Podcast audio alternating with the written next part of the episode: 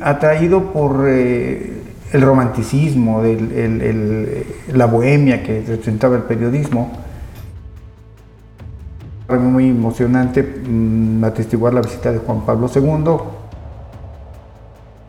Fue un parteaguas ahí porque salió a color, era el primer diario a color en Aguascalientes, aunque se imprimía en San Luis.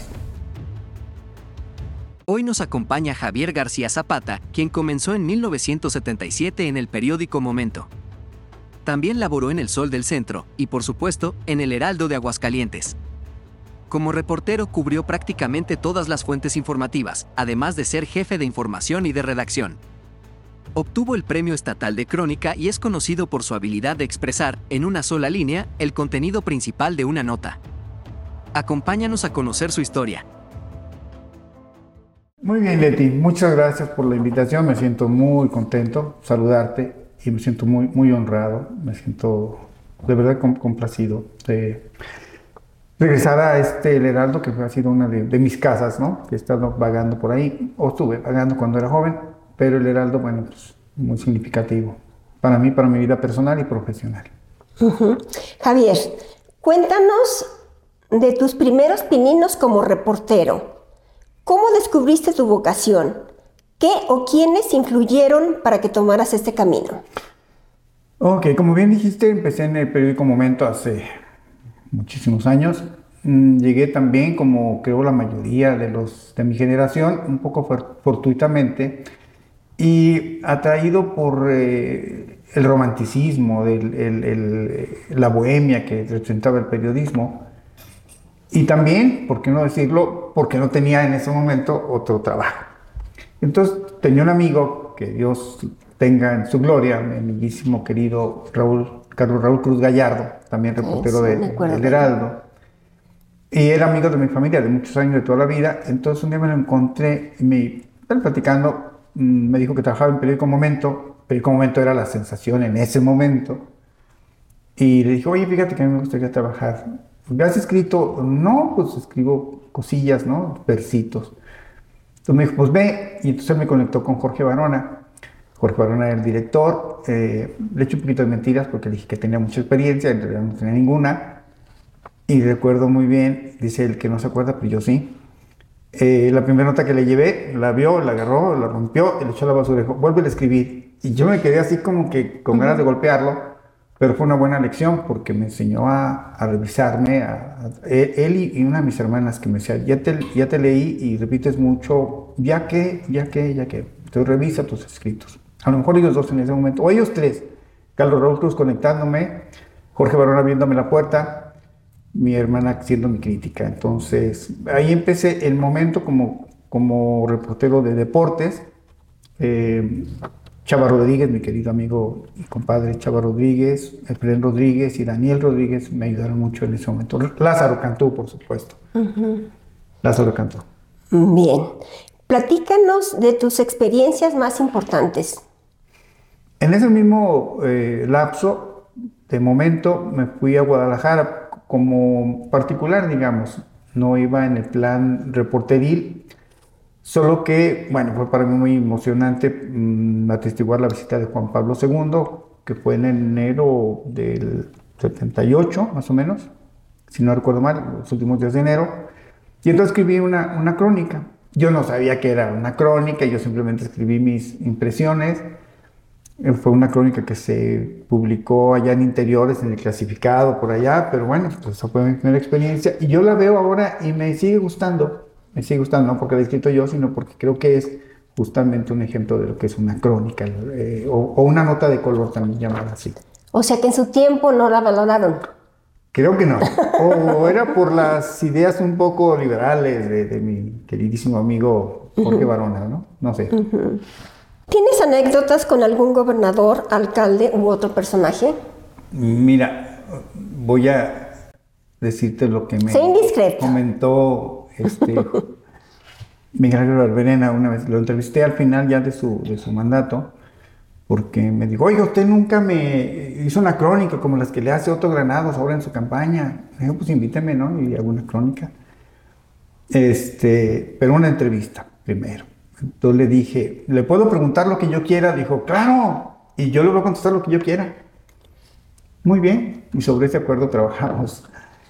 Es así como que lo más eh, simpático que me ha pasado y creo que es válido, ¿no? Yo te pregunto lo que tú quieras. ¿Pero lo metiste en aprietos?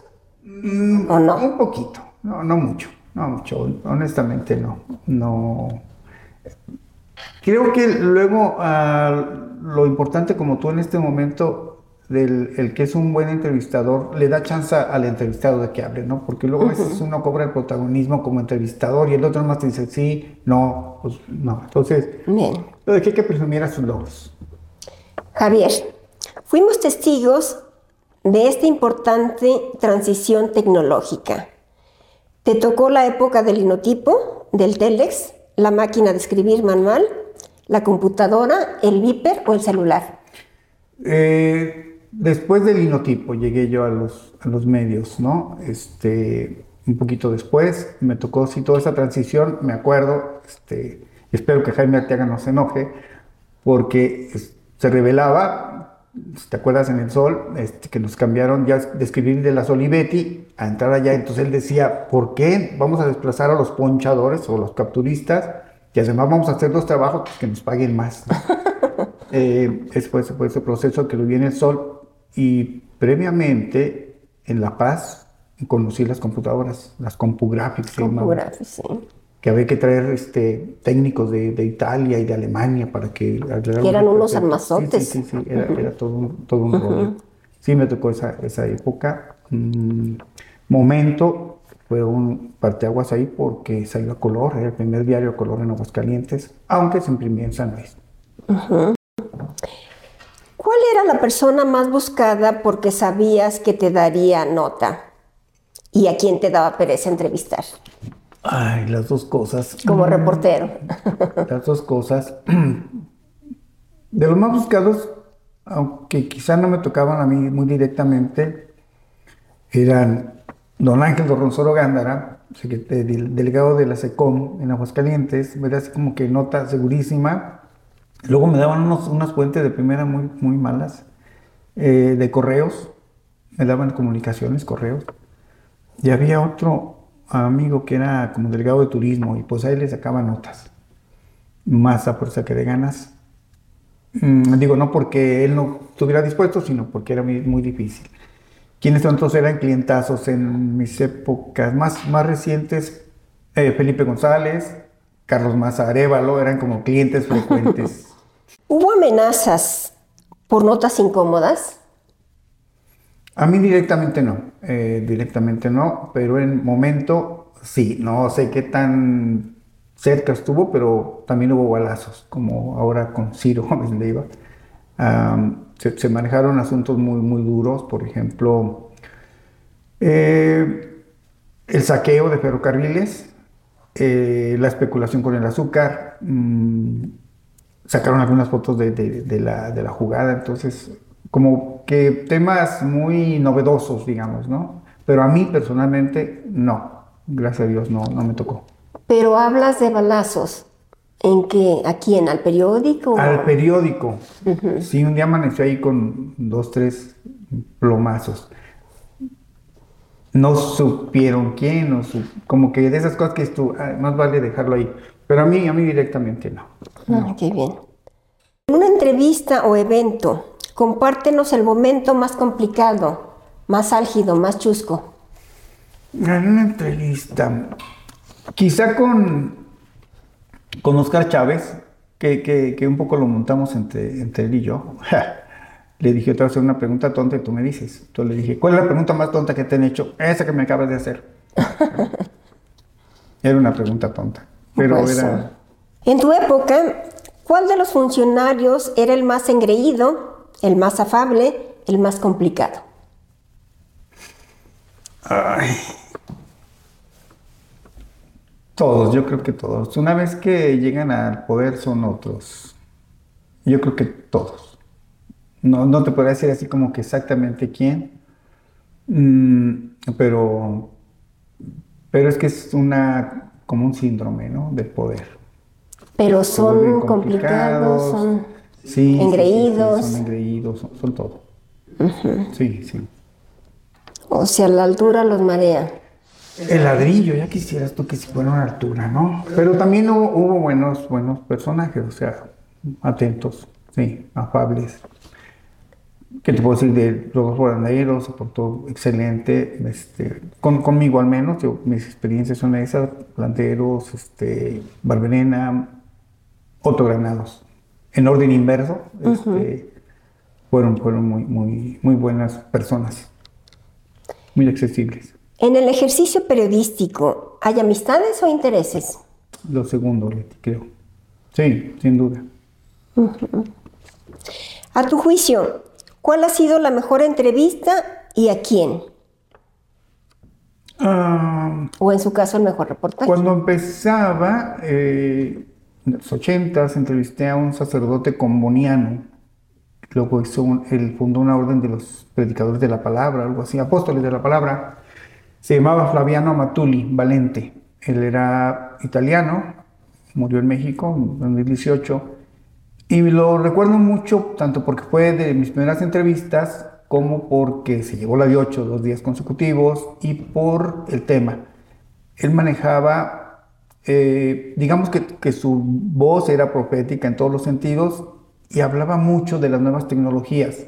Como que todo lo que estamos viviendo ahora, él lo hablaba hace cuarenta y tantos años, 45 años.